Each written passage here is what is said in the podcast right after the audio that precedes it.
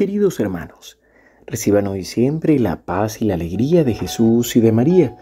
Hoy, martes 7 de febrero, la liturgia nos presenta el Evangelio de Marcos 7 del 1 al 13. Los fariseos con algunos escribas llegados de Jerusalén se acercaron a Jesús y vieron que algunos de sus discípulos comían con las manos impuras, es decir, sin lavar. Los fariseos en efecto y los judíos en general no comen sin lavarse antes cuidadosamente las manos siguiendo la tradición de sus antepasados, y al volver del mercado, no comen sin hacer primero las abluciones. Además, hay muchas otras prácticas a las que están aferrados por tradición, como el lavado de los vasos, de las jarras y de la vajilla de bronce. Entonces los fariseos y los escribas preguntaron a Jesús, ¿por qué tus discípulos no proceden de acuerdo con la tradición de nuestros antepasados, sino que comen con las manos impuras?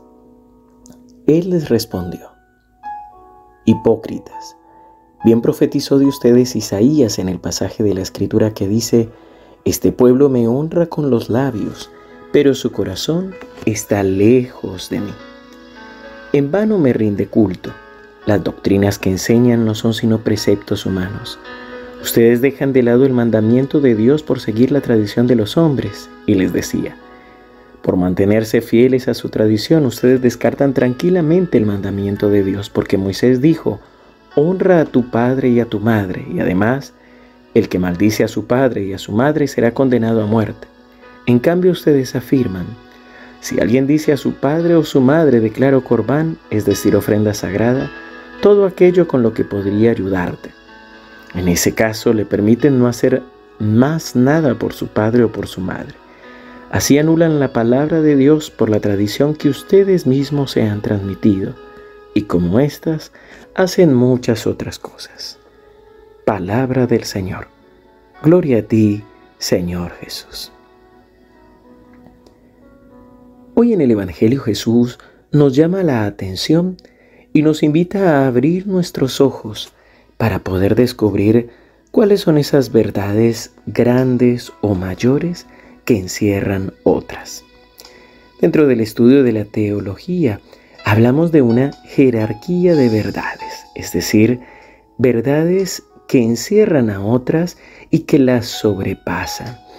Es decir, mandamientos o leyes que no es que no sean importantes o que no tengan valor, sino que en su momento hay otros que llegan a ser más importantes.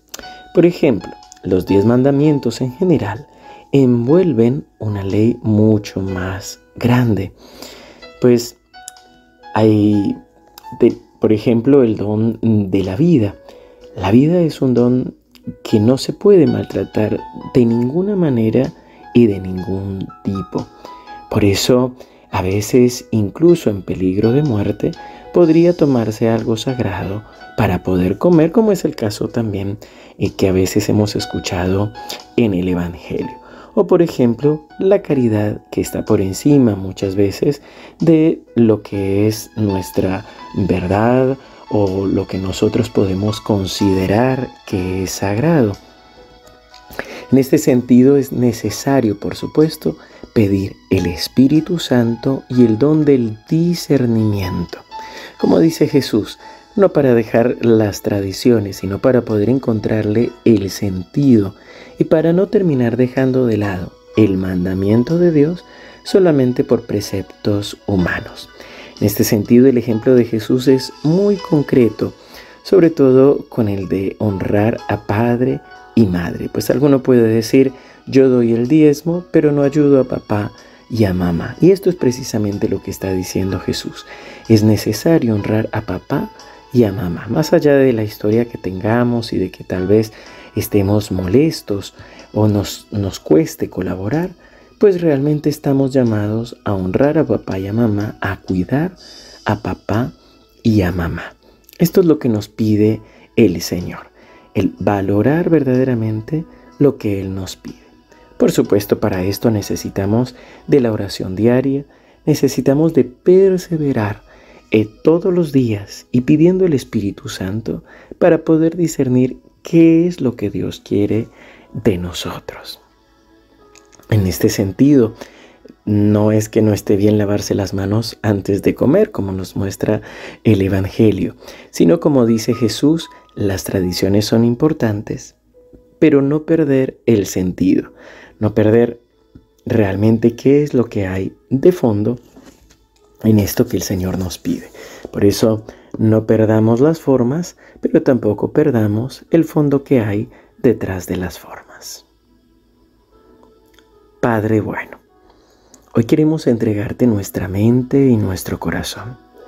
Hoy queremos entregarte nuestras tradiciones y especialmente nuestras costumbres de piedad. Señor, hoy te pedimos que sea tu Espíritu Santo iluminándonos y dándonos una piedad y una devoción que brote desde lo profundo de nuestro corazón, de la experiencia de un Dios bueno, de la experiencia de un Dios misericordioso, de la experiencia de sentirnos amados por ti, y no solamente desde una tradición. Señor, te damos gracias porque tu Espíritu Santo nos va iluminando, nos va fortaleciendo. Señor, Danos la gracia de entender cuáles son tus mandatos y cuáles son los mandatos humanos. Ayúdanos, Señor, a encontrar este equilibrio para poder ayudar a nuestros hermanos, pero también dar gloria a tu nombre y vivir en profundidad los misterios de nuestra fe. En el nombre del Padre, y del Hijo, y del Espíritu Santo. Amén. Queridos hermanos, que el Señor los siga bendiciendo. Nos encomendamos hoy a sus oraciones. Toda la comunidad de consagrados estaremos viviendo nuestro día de retiro. Y mañana recuerda que tendremos la adoración al Santísimo por nuestro canal de YouTube a las 19 horas, pero también estaremos iniciando la misión de este año de los mensajeros de la paz en la localidad de Carmen de Areco. E iniciaremos con una Eucaristía también por enfermos y afligidos en la capilla de Nuestra Señora de Luján. Así que nos encomendamos a sus oraciones.